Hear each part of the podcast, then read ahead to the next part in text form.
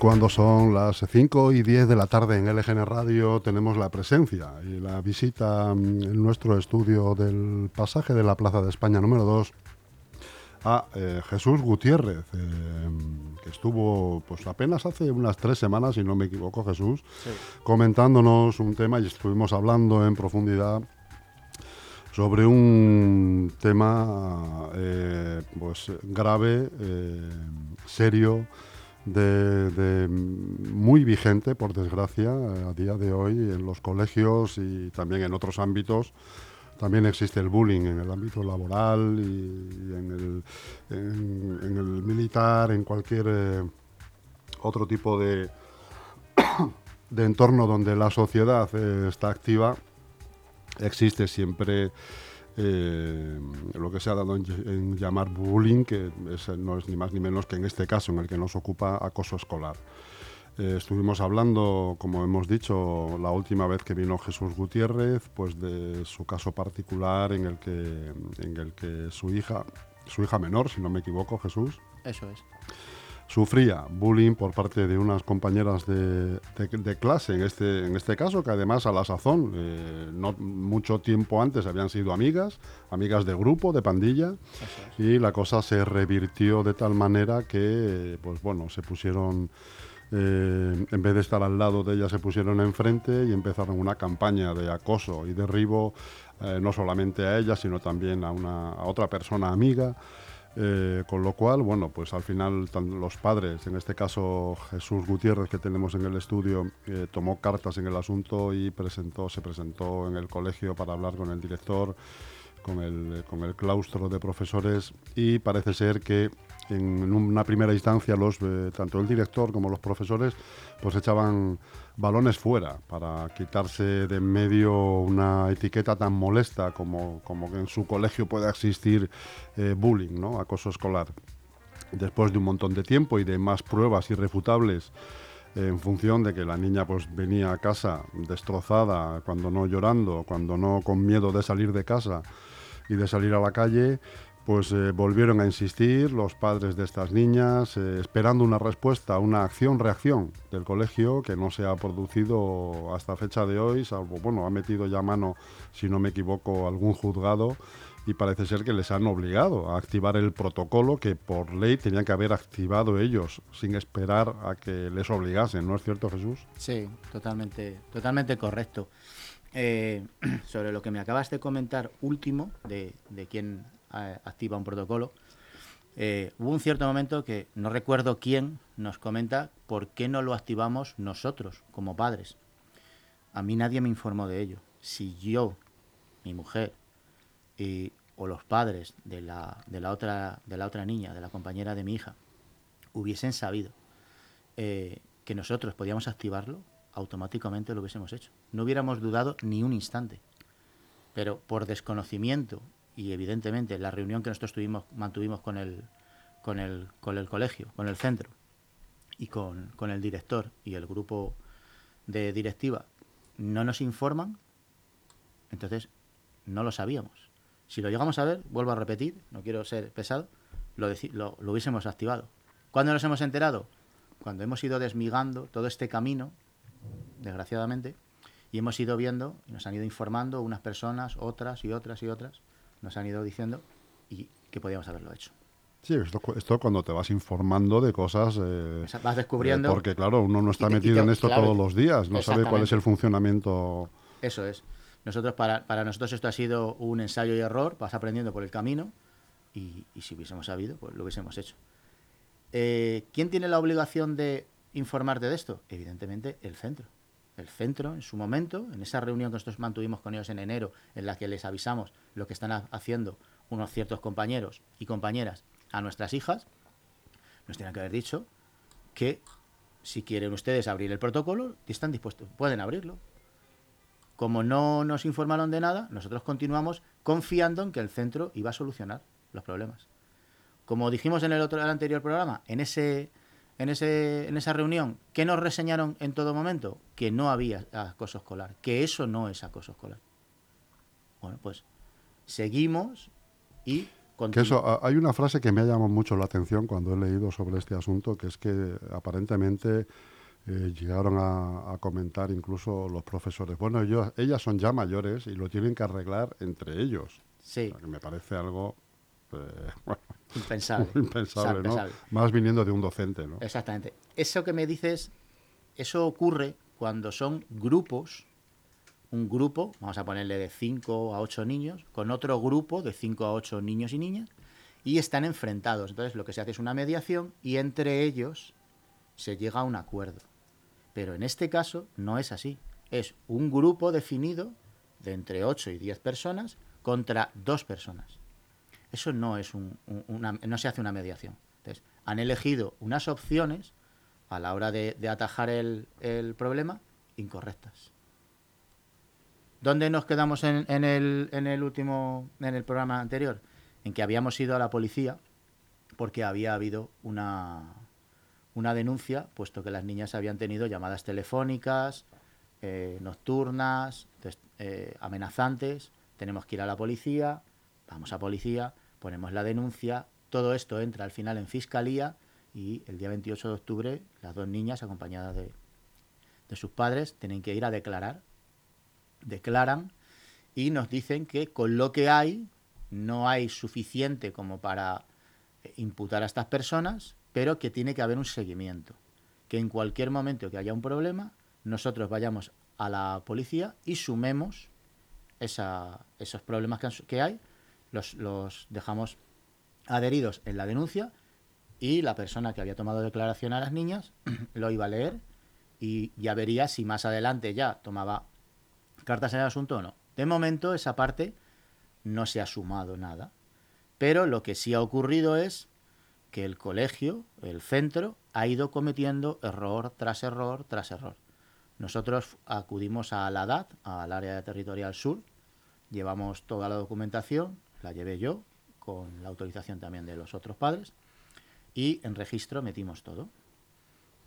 Eso lleva un procedimiento de un tiempo, en un breve tiempo se puso en contacto conmigo la, la inspectora a través de email y empezamos un poquito a trabajar a través de email de cómo se iban a llevar las cosas.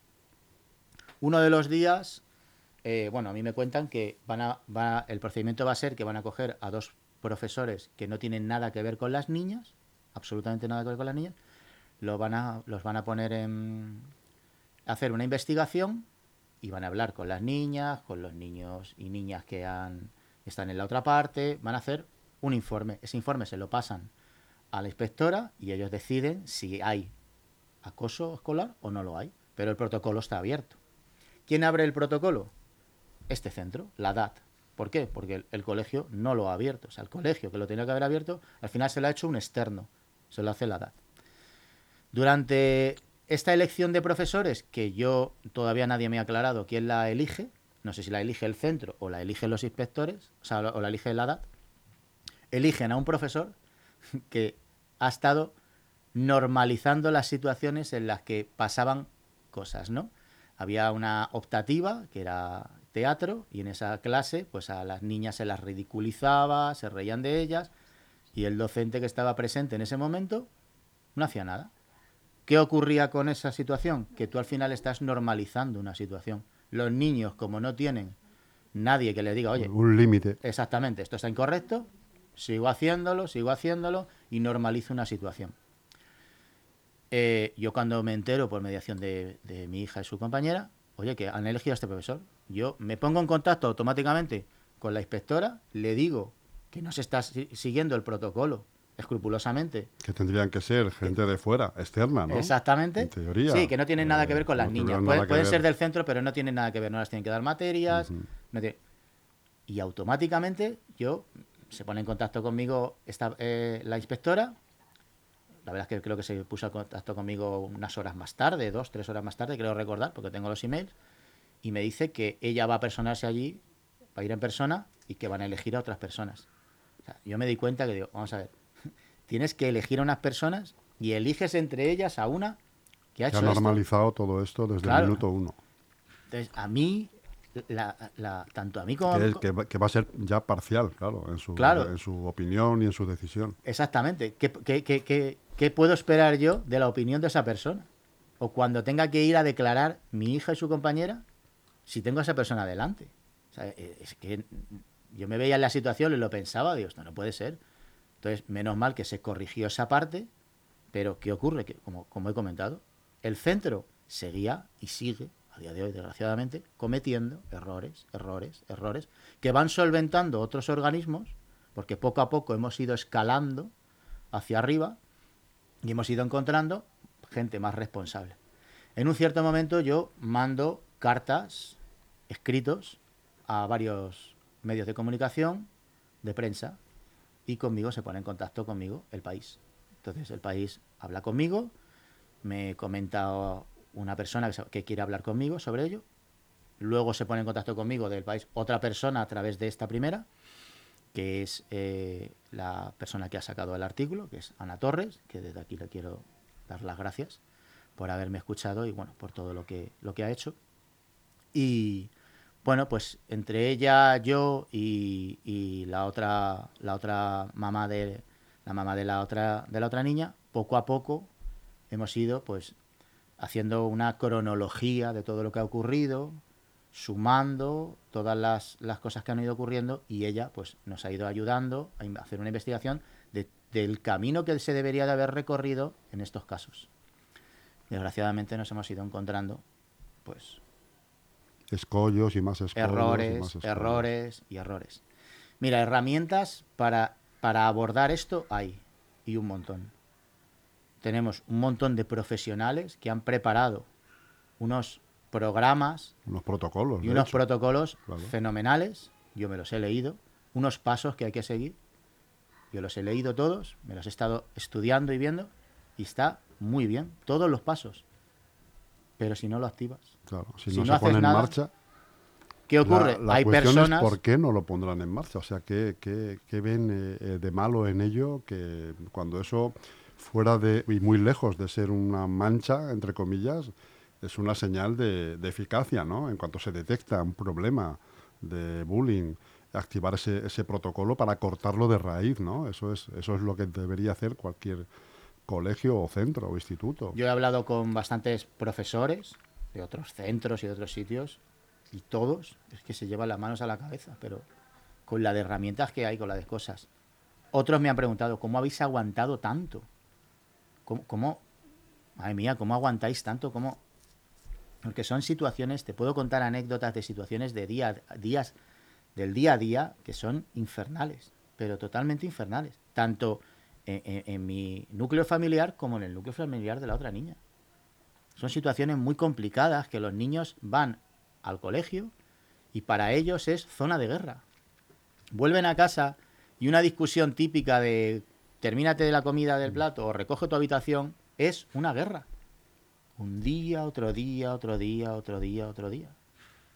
Y es porque vienen estresadas, tensionadas de la calle, del colegio en este caso, donde tienen que aguantar lo indecible, pero luego pues la edad o las circunstancias que sean impiden contarlo en casa y este, exteriorizar lo que les está pasando, ¿no? Hasta ya cuando sucede eso, imagino que está en un estadio muy avanzado, ya todo. Sí, nosotros, afortunadamente, eh, pues bueno, buscamos eh, ayuda psicológica eh, externa, particular, y bueno, pues hemos tenido muchísima suerte con la persona que hemos encontrado que ha empatizado muy rápidamente con nuestra hija y, bueno, pues en muchas cosas ella está bastante, bastante bien, bastante eh, preparada y está fuerte. Cierto es que su compañera no lo está tanto. Pero al final ellas funcionan como un uno, no como dos. Entonces a veces una se puede hacer responsable de la otra y viceversa. Eso es, ayudarse mutuamente. Exactamente. Entonces ellas, pues algunas veces una está caída y al final lleva a la otra. Al igual que cuando una está muy, muy fuerte, la otra también pues coge fuerza. Y entre las dos se buscan las herramientas para, enfrentarse a ese problema. Porque desgraciadamente están aisladas en el centro. Están A día de hoy, Jesús, eh, el director te llama para preguntarte algo o algún profesor te llama para preguntarte casualmente por hoy tu hija o casualmente hoy hemos tenido una reunión con el tutor que para mí ha sido una reunión muy grata me ha transmitido mucha confianza esa persona, me ha gustado bastante. Es un nuevo tutor, porque el tutor que tenían el año pasado era otra persona totalmente diferente. Eh, y, luego hemos estado hablando con, la, con la orientadora, que en un principio, bueno, ha habido un poco ahí como parecía un poco tenso, ¿no? Pero poco a poco me ha demostrado... Como la defensiva. Sí, eh, me ha demostrado que ella sobre todo, y me lo ha transmitido así, tanto a mí como a, mi mujer, eh, nos ha, transmitido que lo más importante para ella es cómo se sienta mi hija y que, esto cese y sobre todo eh, hacer cualquier cosa para solucionar el problema y en pro de, de avanzar hacia adelante. Le hemos explicado bastantes cosas que han ocurrido y ella misma, pues, bueno, ha comentado que, sí, que se han dado pasos incorrectos, pero que hay que, hay que mirar para adelante y hay que, y hay que ir hacia adelante y, solucionarlo.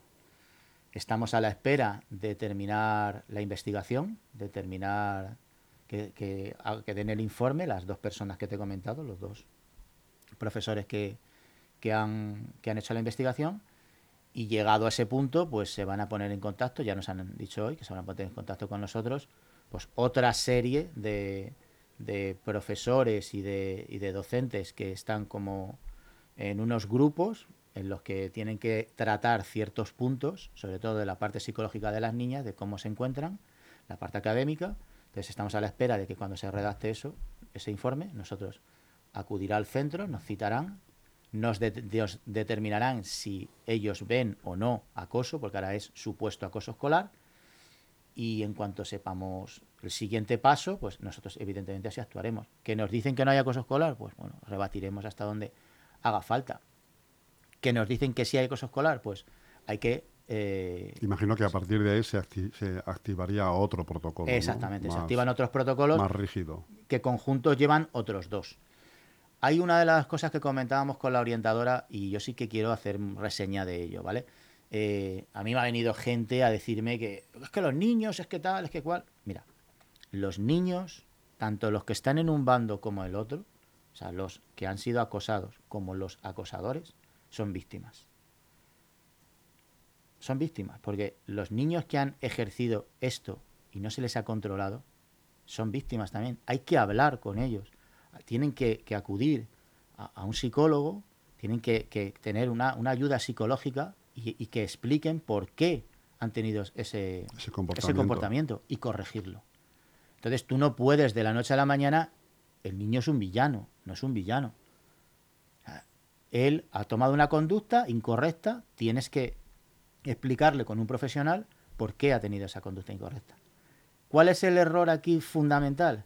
las personas responsables del centro, que son las responsables de nuestros hijos, cuando están dentro del centro, no han activado los protocolos correctos y no han usado las herramientas.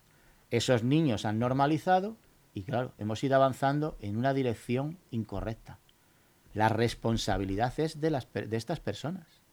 Entonces no me vale ahora con decir, estos niños son X o estos niños... No, estos niños han hecho algo mal, correcto pero es el adulto, es el responsable, el que se tiene que responsabilizar de lo que esos niños han hecho. Y se tiene que responsabilizar de lo que otros niños han recibido. Eso es impepinable, o sea, no, tiene otra salida. No tiene otra salida. Claro, no nos podemos esconder en que es que ahora los niños, es que ahora con internet, es que ahora... Es que la juventud, de tal, Exactamente. Eso es eso es lo fácil. Eso viene desde casa. Exactamente, eso es lo fácil. Por otro lado, hay que pensar también en los padres de los niños que hayan hecho esta, conducta incorrecta. Habrá padres... Que tampoco debe ser un plato de gusto. Claro, habrá padres que se han enterado ahora, después de que han pasado prácticamente unos ocho meses, como nadie me llama y me dice nada. Entonces, eso por un lado. Por otro lado, yo he ido a una cafetería, he ido a un sitio a tomar café, he ido a comprar y gente que me conoce, oye, que vosotros habéis pasado esto en el, en el centro este tal, sí. Pues yo ahora voy a ir al colegio a preguntar, porque claro, a ver si mi hijo va a estar metido en esto o le están haciendo esto. ¿Qué ha ocurrido ahora con, con el centro? Ha perdido la confianza de todas las personas que llevan sus hijos allí. Claro. Yo realmente hoy en la reunión, uno de los momentos que, que estaba hablando, como me veían que yo estaba tenso, que, que estaba a la defensiva, lo he dicho claramente, que yo no tengo ninguna confianza en el centro. Porque ¿Qué confianza puedo, tener en el centro cuando mi hija viene aquí? Yo, yo no estoy bien. sea, yo cada X tiempo estoy llamando a mi hija por WhatsApp en los recreos, todo bien, todo correcto, o sea, como, como digo yo, llamadas de control, ¿todo bien? ¿Todo correcto? Sí, tal. Todos los días cuando llega a casa a preguntar, ¿qué tal? ¿Qué tal? No, pues hoy me han mirado, hoy me han pegado un codazo, hoy me... Todos los días. He mandado emails, bueno, tengo montones de emails advirtiendo de cosas que están ocurriendo, que están pasando. Hay cosas que son, bueno, a pies puntillas, tampoco tienen mucha importancia, ¿vale? Pero hay otras, no puedes meter a las niñas, como hicieron un día el centro, meter a las niñas para preguntarles cómo se encontraban y, y tú darle a la niña, preguntarle, hacerle una pregunta ya con la respuesta dentro. Te pongo un ejemplo. Es un ejemplo, ¿vale? Que quede bien claro a que cuando empezamos a hablar con vosotras el centro dejó ya de en el centro dejaron ya de pasar las cosas a que sí mi hija recibe esta, este tipo de, preguntas según sale de clase sabemos que los niños llevan todos los adolescentes un móvil en la mano que es prácticamente su mano. Están haciendo esto hago un email pregunto pongo un email al centro diciéndole que la próxima vez que se haga este tipo de interrogatorios a mi hija tengo que estar presente, tanto yo como los padres de la otra niña. Primero, no obtengo respuesta de eso, no obtengo una respuesta de, vale, estaremos al tanto, queda, queda, quedamos informados, nada, sea. pero ya ha cesado. ¿Qué mensaje me estás dando? ¿Te has equivocado? ¿Pero no lo reconoces? Lo corriges, pero, pero no lo reconoces, no haces nada. Simplemente no lo haces. ¿Por qué? Porque sabes que te has equivocado. La verdad que esto me, lo estás contando y me está dando miedo. Eh, pues, no me quiero imaginar qué clases de profesores habrá allí, qué clase de, docentes. Pues y de, y, de, eh, y, de, director de colegio. En mi opinión, en mi opinión. Que a la vez serán padres igualmente, quiero pensar. Claro, en mi opinión. Que tendrán hijos y hijas de las mismas edades, no sé. Sí, sí, yo opino que docentes y profesores, hay buenos docentes, pero yo vuelvo a reseñar las personas que dirigen el centro y que han dirigido esto, no creo que hayan hecho las cosas correctamente. Y ahora mismo la confianza de la gente, de los otros padres, yo te digo porque a mí me la han transmitido. Mira, yo tengo emails, llamadas, gente que no conozco de nada, que me han preguntado que, les, que les diga qué hacer en ciertos casos. No, sí, por eso te decía yo, cuando tú actúas... hay gente que, que me han venido, hay una señora, una madre, que me decía que sus hijas tiene dos hijas en un centro, en otra, en otra localidad, no es en esta, en Leganés. Me cuenta una situación que ha tenido. Yo le dije, pues mira, tienes que ir a esto, a esto, lo otro, tal. Tienes que hablar con el centro. Ella también ha mandado emails, ella también ha hablado.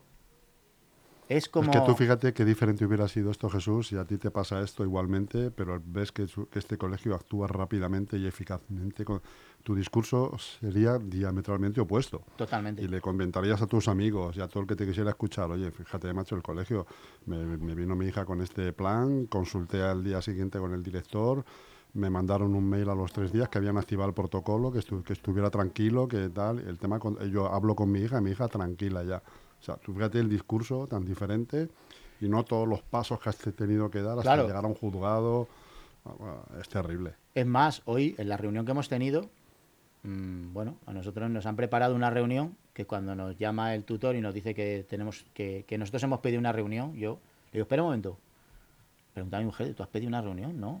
Qué raro, porque nosotros estamos muy, muy alineados, sabemos perfectamente lo que pedimos, lo que hacemos, todo mensaje que mandamos lo leemos los dos, lo revisamos.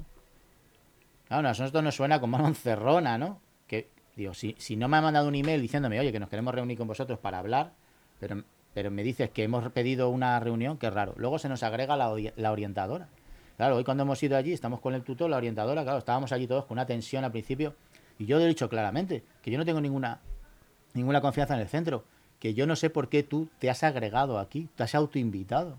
Entonces, si yo no tengo ninguna confianza y usted viene y se autoagrega aquí, yo sigo pensando en que vuestro modus operandi es que hacéis lo que os da la gana, lo que queréis, sin contar con nosotros, sin preguntarnos, ¿Quiere usted venir a la reunión? ¿Quiere que usted que esté la orientadora?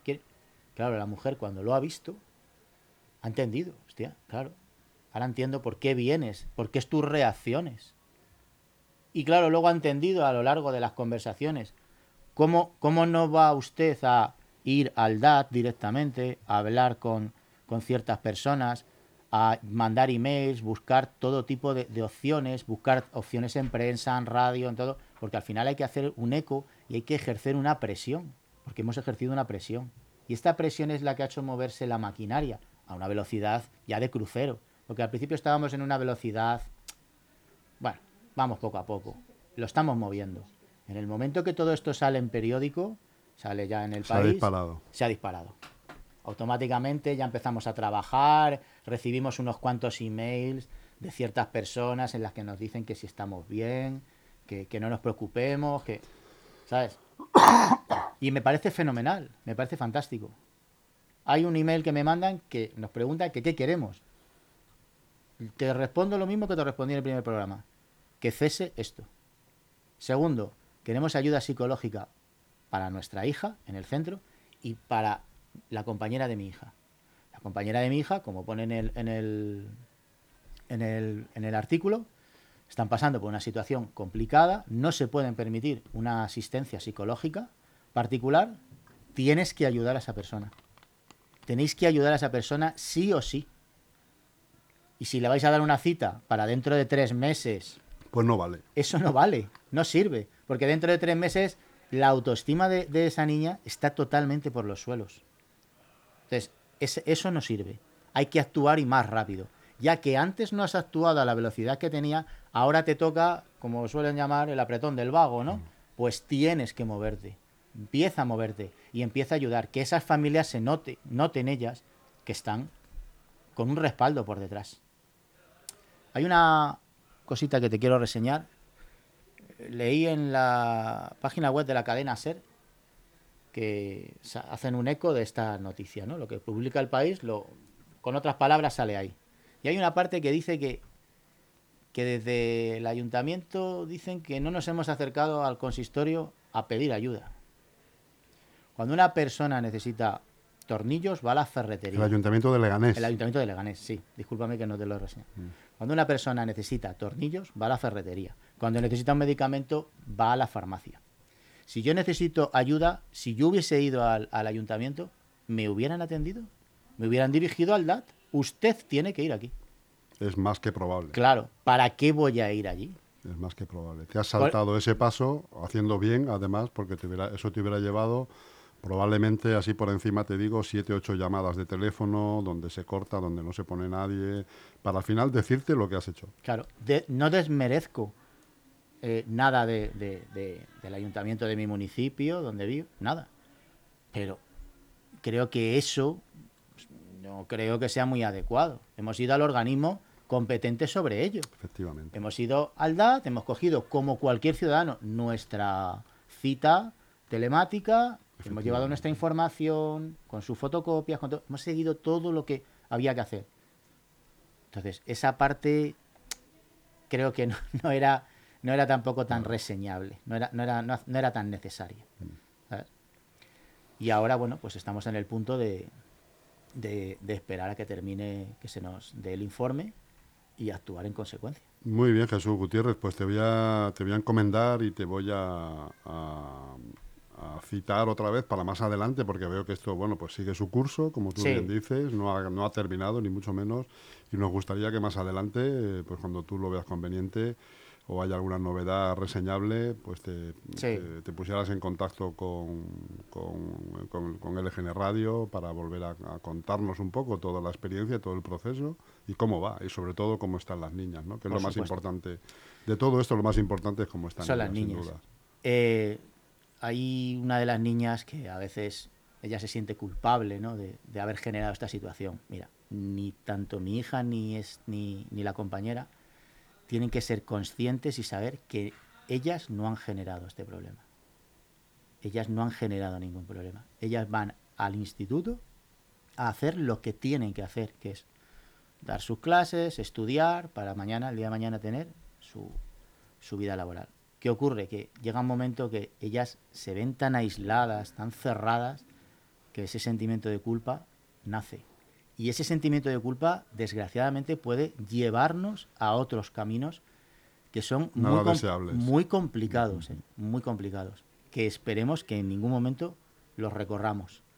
pero sobre todo yo, tanto, tanto a mi hija como a su compañera, las, las, doy todo el ánimo del mundo y, y, ellas tienen que saber, y creo que lo saben, que en ningún momento ninguno, tanto su padre, su madre, como yo y mi mujer, vamos a dejar de ninguna de las maneras de defender que ellas están, se han comportado correctamente, que han tenido un eh, comportamiento inadecuado por parte de sus compañeros, que lo tienen que corregir las personas responsables y que tienen que responsabilizarse de los errores las personas responsables. Y ellas simplemente ir al colegio a lo que tienen que ir, a estudiar, a estar bien y a estar felices. Y a divertirse. Y a divertirse. Os agradezco muchísimo. Muchas gracias. Muchas gracias a ti por, este por contar con nosotros, además, para, para serte útil en el, en el, aspecto del altavoz y de la visibilidad de este problema, que para, bueno, pues para cualquiera que tenemos hijos es un problema grave y esperamos que se solucione cuanto antes y en la medida en que podamos echar una mano, aquí nos tienes. Muchísimas gracias. Gracias a ti. Venga.